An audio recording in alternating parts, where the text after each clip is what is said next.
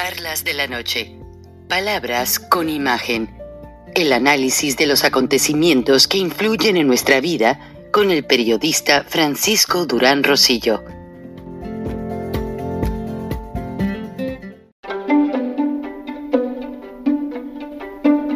Frank Durán Rosillo eh, te saluda y los saluda a todos ustedes, su amiga María Celeste Raraz, para invitarlos a que se suscriban a mi canal de YouTube María Celeste Raraz, tal como mi nombre, donde les informo todas las semanas eh, sobre entrevistas que tienen un tema que ayuda a mejorarnos como personas y de paso son interesantes.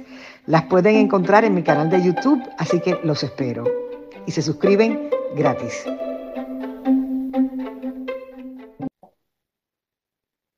Hola amigos, bienvenidos a otra charla de la noche, palabras con imagen. Pues a veces cuando los políticos quieren llegar, como dicen en México, a la grande, pues le pasó a López Obrador. Prometió todo y no dio nada. Las elecciones en Georgia, estamos a más de 13 horas de que se abra las casillas oficialmente para hacer la votación en el día oficial. Georgia es uno de los estados que permite la elección temprana, esto quiere decir que abren dos semanas antes y la gente que no quiere hacer fila puede ir a votar. Los ranks, los sondeos dicen que los candidatos más importantes a gobernador Stacey Abrams y Brian Kemp, Stacey Abrams, demócrata, Brian Kemp, republicano, van a un punto y que Brian Kemp hay momentos en que supera a su homóloga o a su contendiente, Stacey Abrams. Esta es la segunda vez que Stacey Abrams corre para candidata a gobernadora de Georgia, pero la realidad se va a saber eh, mañana después de la medianoche, hoy es lunes 7 de noviembre, y recuerden que las boletas, las que fueron enviadas por correo, porque hay muchos miembros de las Fuerzas Armadas que están overseas, que están en otros países y que tienen derecho a votar. Bueno, ellos mandan su boleta y será dentro de una semana cuando es, esas boletas lleguen para que se haga el conteo y las de las personas que están enfermitas y que no pudieron ir a las casillas van a llegar más o menos esos días y ya se da el resultado final. Pero el grueso de los votantes termina mañana de votar. Ahora, también está contendiendo, contendiendo el incumbente candidato a senador por el distrito de Georgia, demócrata, Rafael Warnot. Rafael Warnot es pastor, pero lanzó unos comerciales contra su contendiente republicano bastante fuertes. Y los voy a poner a continuación, no todos, eh, porque algunos sí, sí son muy fuertes y yo no me gusta prestarme a esas cosas. Eh, el contendiente republicano es Herschel Walker. Lo van a ver aquí en unas imágenes y también en unas videos. Curiosamente, ambos presentaron videos de sus ex esposas. Primero, Rafael Warnock, que se dice que él sigue siendo senador y que va a ser un, sigue siendo reverendo, pastor y que va a ser como pastor en el Senado de los Estados Unidos, si gana. Eso no lo dijo anteriormente. Yo no le creo mucho a esa gente que usa la Biblia para enriquecerse y para ganar eh, cosas políticas. Para mí, el que es clérigo, el que es pastor, sacerdote, ahí se queda porque fue llamado por Dios. Para mí no valen esas tarugadas de que no, ahora voy a servir a Dios en el Senado. No, no, no, no nos hagamos idiotas. Esos son los más vendidos.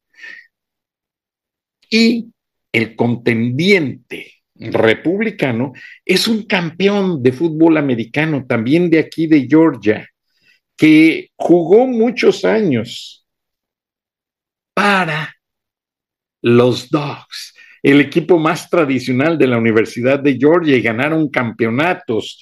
Y Herschel Walker, yo lo siento más honesto, también eh, Rafael Warnack consiguió videos de cuando la esposa de Herschel Walker lo supuestamente él la atacó y que llamó la policía y todo.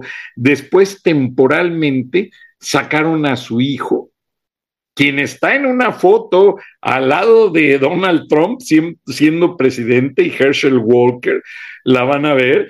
Eh, eh, también el hijo diciendo, menor de edad participando, atacando a su padre. Eso se me hizo muy bajo, muy ruin, y todo fue pagado por el Partido Demócrata. El candidato republicano, Herschel Walker, pues también sus seguidores lograron conseguir un video de esos de las cámaras que traen los policías ya colgadas aquí, que están funcionando todo el tiempo. La ex esposa del reverendo Rafael Warnack también llamó a la policía y lo acusó de violencia doméstica. Entonces, los ataques fueron mutuos, hubo muchas controversias y el americano no compra las campañas de quienes gastan mucho dinero. De hecho, la cantidad de millones de dólares que gastó el Partido Republicano en sus candidatos hace mucho sospechar que hay dinero sucio en esa campaña. Yo no sé, yo no lo puedo comprobar, pero de ver tanto comercial, tantas imágenes, la gente se fastidió. Mañana, esos votantes que están indecisos, cuando un Estado no es ni demócrata ni republicano, le llaman swing state. Un Estado que es como un vaivén, como un columpio. Eso es un swing state. Y vamos a ver hasta dónde llega la influencia. Ahora, yo les tengo que decir, se habla mucho de que mm, en la frontera han deportado miles de inmigrantes venezolanos y mexicanos que huyen de la violencia, buscando paz y buscando un trabajo. Qué curioso, han llegado carretonadas, bueno, no carretonadas, avionadas de gente de la India y en menos de 13 meses los hicieron ciudadanos americanos y todos están votando. ¿Por qué partido será? ¿Fue el partido en el poder, el que les dio la ciudadanía y ahora me votas para que me pagues? No sé. Son preguntas al aire, pero se me hace muy raro. Recuerden que esta elección está muy cuestionada ya que Donald Trump acusó de fraude a las autoridades de Georgia cuando perdió. A mí me duele decirlo, mi esposa falleció meses antes de esa elección y apareció votando por el presidente Biden. Y eso me puso infuriated, como dicen los americanos. Me molestó mucho, me hizo mandarle una carta tanto al Partido Republicano como al secretario de Estado que por cierto quiere reelegirse. Entonces, a mí me gusta la democracia norteamericana. No tengo nada contra los demócratas, no tengo nada contra los republicanos. Soy republicano porque no apoyo el aborto. Soy muy conservador, respeto los diez mandamientos de la ley de Dios y mi hijo los cumple y los cumplirá mientras yo tenga vida. Ya después, hay Dios que lo bendiga, pero es mi forma de pensar y así es, y es algo que le encantaba a mi esposa de mí. Y ella estaba enfermita, mandamos su, su voto en las elecciones anteriores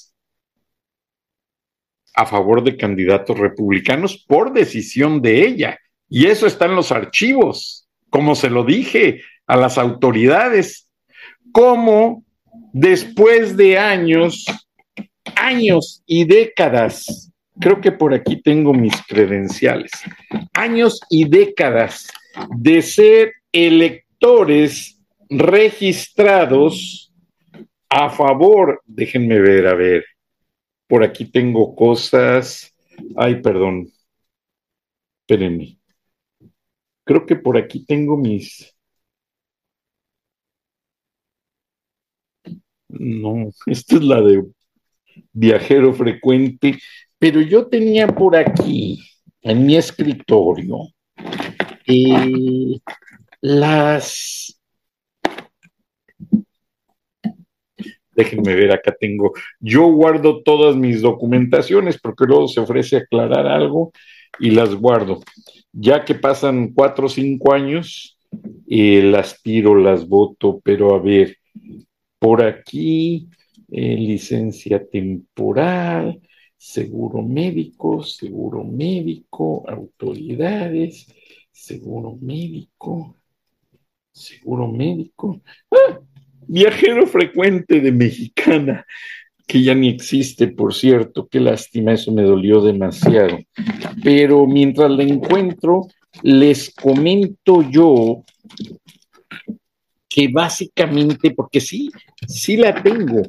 Lo que pasa es que oh, me llegan tantas porquerías que luego no, no tengo ni tiempo de revisarlas. Las agarro y las pongo en estos cajones, pero bueno, eh, a mí lo que me deja con mucha duda, y es que se los he dicho, eh, es eso de que aparecimos, más bien apareció mi esposa, yo no, yo sí aparecí votando por eh, los candidatos republicanos y no me da pena decirlo. Este, Donald Trump, cuando estuvo en la Casa Blanca, dejó muy claro que a quien no apoyó era a los narcotraficantes, a los criminales. Él quería mejorar la relación y hacer un grupo de trabajo. Lamentablemente, pues López Obrador no dio toda la cara de manera efectiva y pues eso fue mucho más triste que López fue muy hipócrita.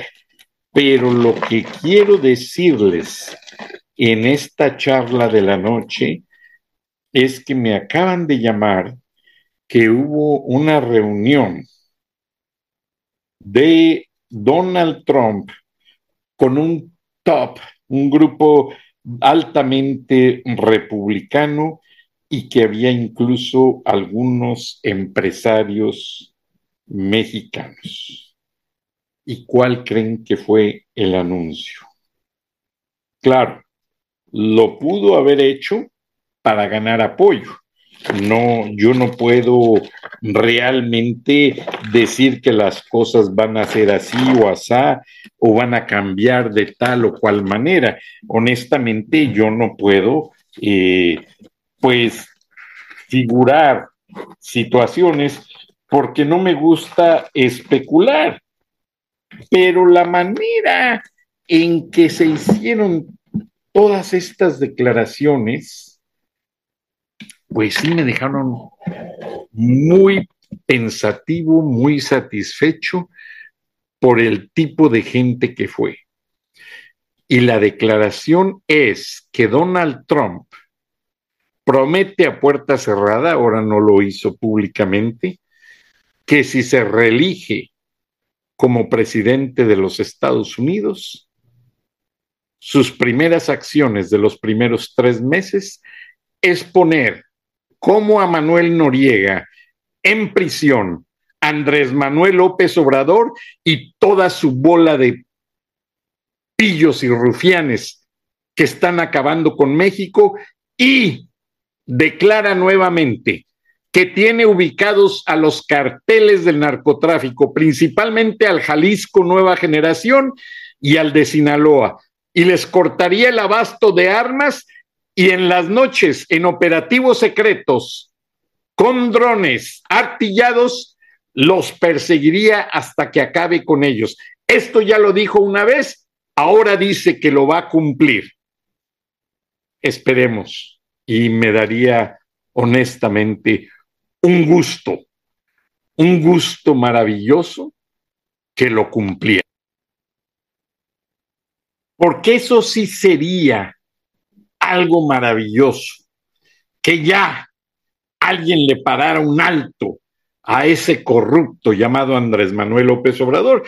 Y pues, la verdad, ¿para qué mentir? Aquí tengo algunas de mis credenciales del Partido Republicano este, de años anteriores. Sí, siempre he sido republicano, nunca he cambiado de partido y nunca he votado por ningún candidato demócrata. El día que no me gusta ninguno de los dos, pongo mi nombre y asunto arreglado. Pero amigos mexicanos, creo que es un momento de reflexión y recuerden que los, todos los partidos nos dan a tole con el dedo. La gente saca conveniencia. Yo estoy cansado y eso sí se lo mandé en una carta a Donald Trump. Y sabe quién soy yo, aunque yo no sea influyente ni rico, pero sabe de mí. Y él respeta mis puntos de vista. Y conozco periodistas muy acreditados trabajando para su medio noticioso. Y ahora el dueño de Tesla acaba de adquirir hace unos días la red social Twitter, pues llegó tronando cabezas y dijo que el pajarito iba a tener más libertad, el pajarito iba a ser libre. Ya ven que Twitter es su logo es un pajarito y en inglés tweet es como ese secretito que nos dicen al oído, eso es un tweet. Eso significa Twitter. Y Elon Musk, que tiene amistad con Vladimir Putin, que tiene amistad con Donald Trump, no le importa. Él dice que tiene dos opciones. Va a cobrar una pequeña membresía por permitir usar la red social, pero no para hacer dinero, sino la, la quiere depurar, quiere sacar esos números inflados, los bots y tanta porquería. Entonces los americanos han visto con muy buenos ojos que haya una red social depurada y de gente honesta, porque se cuela, es como el correo electrónico. Muchos tenemos hasta dos o tres cuentas de correo electrónico, con América Online, con Hotmail, tenemos la de Outlook de la empresa, tenemos eh, la de Google y, o Gmail, muchísimas. Pero ¿qué pasa? ni las usamos, las tenemos ahí simplemente para que no usen nuestro nombre, alguien más, y se pudiese hacer pasar por nosotros, porque esa es una técnica de cuidar tu identidad. Pero creo que lo mejor que puede suceder es, número uno, que gane la democracia. Número dos, que gane un presidente que ya ponga al mundo en paz. Porque eso sí, al señor Biden le ha faltado la virilidad para someter. Anuncia cosas, ayuda a Ucrania, pero el presidente Obama sí le puso un alto a Putin. No sé si recuerden los videos. Ese sí, mis respetos, lo paró en seco pero no sé, los mismos demócratas, tengo amigos muy demócratas de hueso colorado y dicen que ellos ya no apoyan a Biden. Es más, el día que hubo un homenaje en la Casa Blanca y fue el presidente Obama, todos los demócratas andaban con Obama y dejaron solo a Biden. Creo que hasta lo publiqué aquí en Charlas de la Noche, el video. Y si no, pues lo pueden googlear y lo van a encontrar. Pero no quiero una guerra, no quiero que México sea más afectado, pero creo que sí. La Casa Blanca necesita un hombre que no le tiemble la mano y que tenga los cojones. Fue como Reagan. Ayer se cumplieron 49 años de la toma de la embajada de Estados Unidos en Teherán. ¿Qué pasó? El republicano Ronald Reagan ganó la elección y fue nominado presidente electo. No pasaron ni diez minutos que pronunció su, su, discurso y dijo, los Estados Unidos no son cautivos de nadie y me voy a encargar de eso. Los mugrosos iraníes, y perdónenmelo, pero me refiero a los que tomaron la embajada, que son puro guerrillero y puro terrorista, salieron como ratas y dejaron la embajada, investiguenlo. Lo que pasa es que las generaciones de ahora no leen, no recuerdan, no investigan, se dejan ningunear ahí por un idiota que les dice dos, tres cosas bonitas y les da tres pesos. Y Ronald Reagan, ese sí fue un presidentazo. Ese sí fue un gran presidente. Todos los militares le hicieron los honores debidos el día que falleció. Y para mucha gente que no lo recuerda, de cuando su cuerpo fue transportado a donde iba a ser sepultado, había vallas de bomberos, policías, militares rindiéndole honores al presidente que hizo Mr. Gorbachev. Derrumbe ese muro ahora. Mr. Gorbachev, tear down that wall now. Y el, el discurso se lo había tachado el grupo de asesores. Ese discurso lo dio en Berlín. Incluso en el museo del presidente Reagan en California está el discurso tachado. ¿Y qué hizo el presidente Reagan? Perdón la expresión, le valió y lo dijo. Y en días el muro de Berlín estaba siendo derribado, hasta se me enchina la piel, porque fue una experiencia maravillosa amo la libertad, amo la justicia y sé que son la base de todo ello es la democracia. Y el día que un pueblo elige libremente a un gobernante honesto, no sufre. El día que un pueblo es engañado y elige un ratero corrupto que trabaja para el narcotráfico, ahí están las consecuencias. Lord bless America. Dios bendiga a los Estados Unidos, Dios bendiga a México. ¿Y para qué nos hacemos idiotas? Estados Unidos siempre ha sido el policía del mundo y es nuestro mejor vecino y aliado. Y ya Donald Trump abrió la boca, bien abierta, y lo dijo. Gano la elección y en menos de tres meses tengo en una prisión federal a López Obrador y mato a todos los cabezas de los carteles. Muchas gracias. Buenas noches, buenos días. Dios bendiga a todos.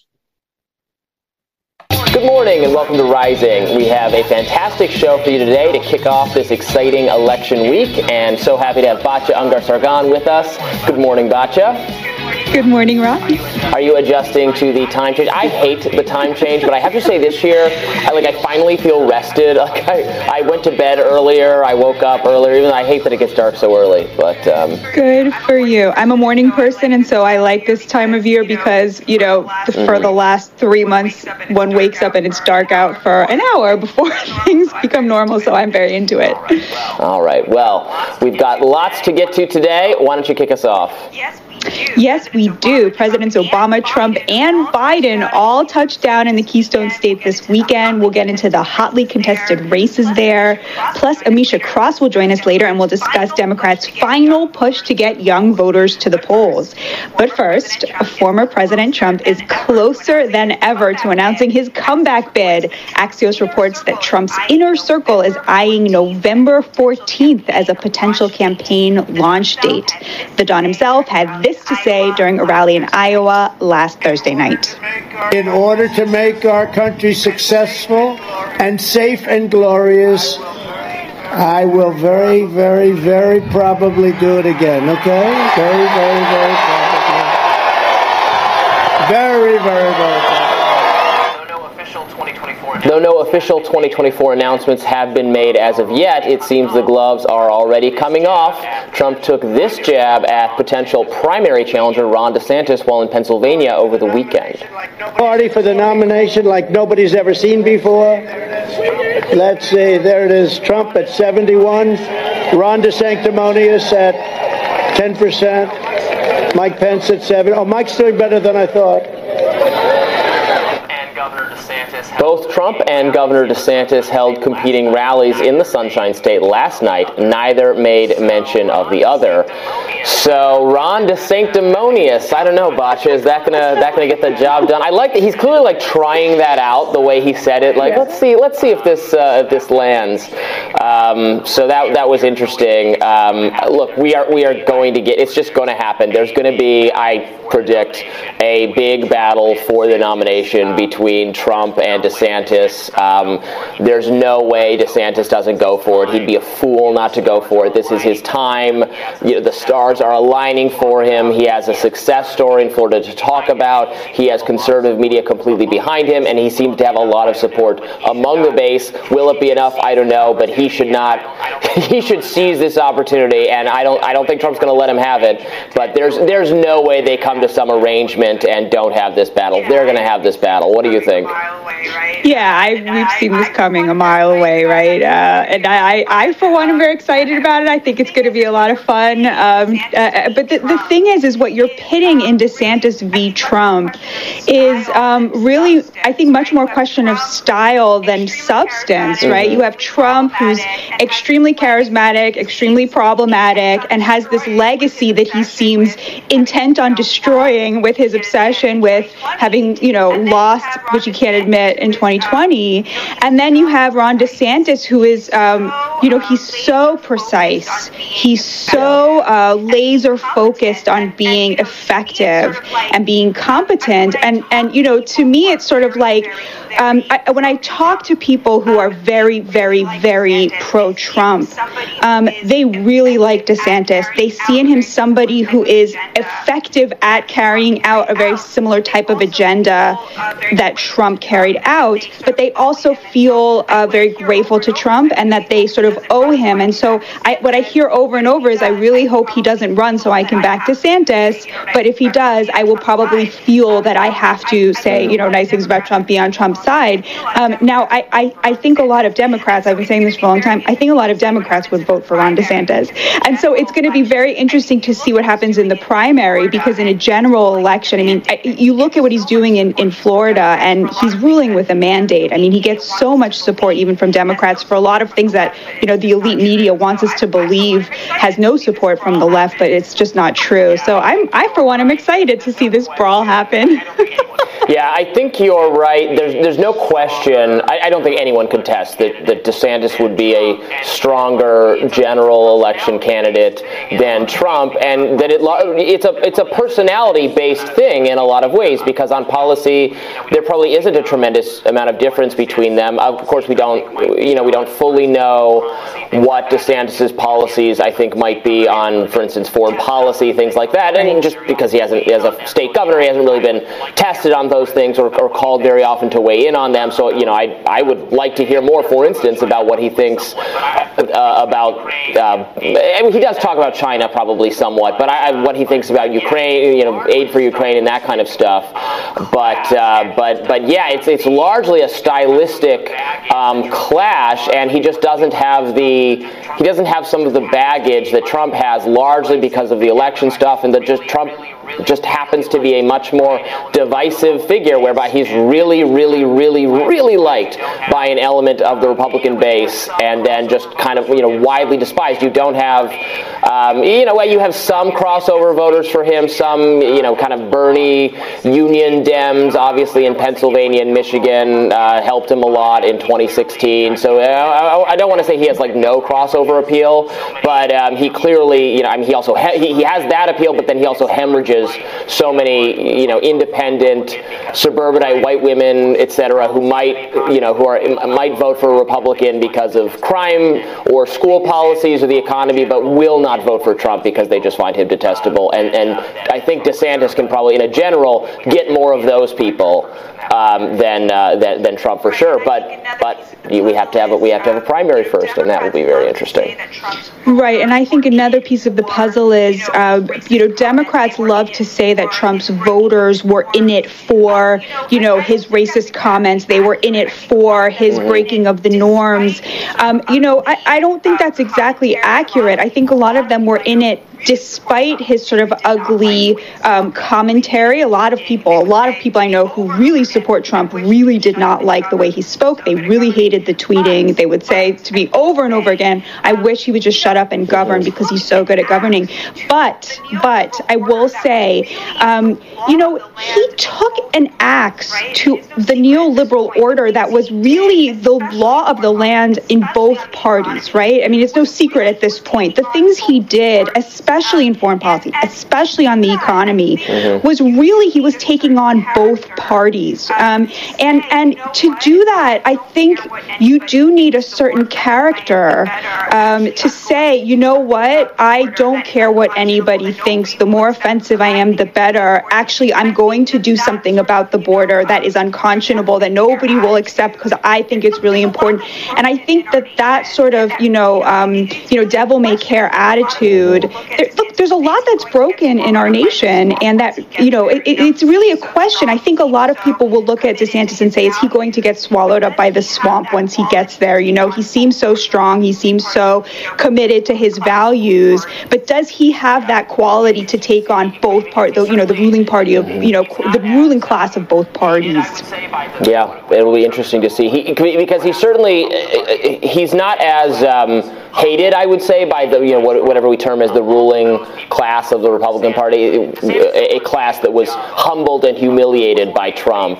Um, all of those people prefer DeSantis. DeSantis so far is doing a good job of of, of courting favor and, and having appeal to kind of all aspects of the Republican Party, even whatever traditional the, the, elements of the Republican Party, if they're still there. Most many of them have just left and become Democrats. You know, the the never Trump people, the Bush era neocons. Those people are mostly all gone. But to the extent there's there's opposition somewhat to what Trump represents and what he does in the party, right? They're all getting behind DeSantis. That so are some people who really like Trump and think, right, the tweeting got in the way of policies they actually want to see. They're backing DeSantis too. So it's really going to come down to all of them versus the base. If the base, like that per- person you, spe- you spoke to, says, we like DeSantis, but if Trump's in it, we're for Trump, then that's all that's going to matter. But we that I think that that remains to be seen what that split ends up looking like. And obviously, we've got long ways to go uh, be- before we get there. So it will be interesting to see.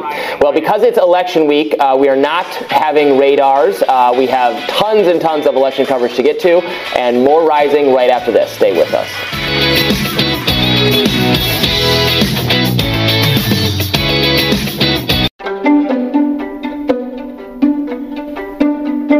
Durán Rosillo eh, te saluda y los saluda a todos ustedes, su amiga María Celeste Raraz, para invitarlos a que se suscriban a mi canal de YouTube María Celeste Raraz, tal como mi nombre, donde les informo todas las semanas eh, sobre entrevistas que tienen un tema que ayuda a mejorarnos como personas y de paso son interesantes.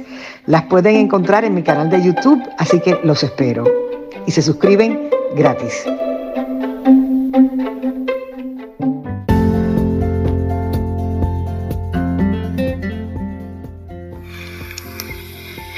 Escuchaste el análisis de la noticia, transparente como el agua, con el periodista Francisco Durán Rosillo.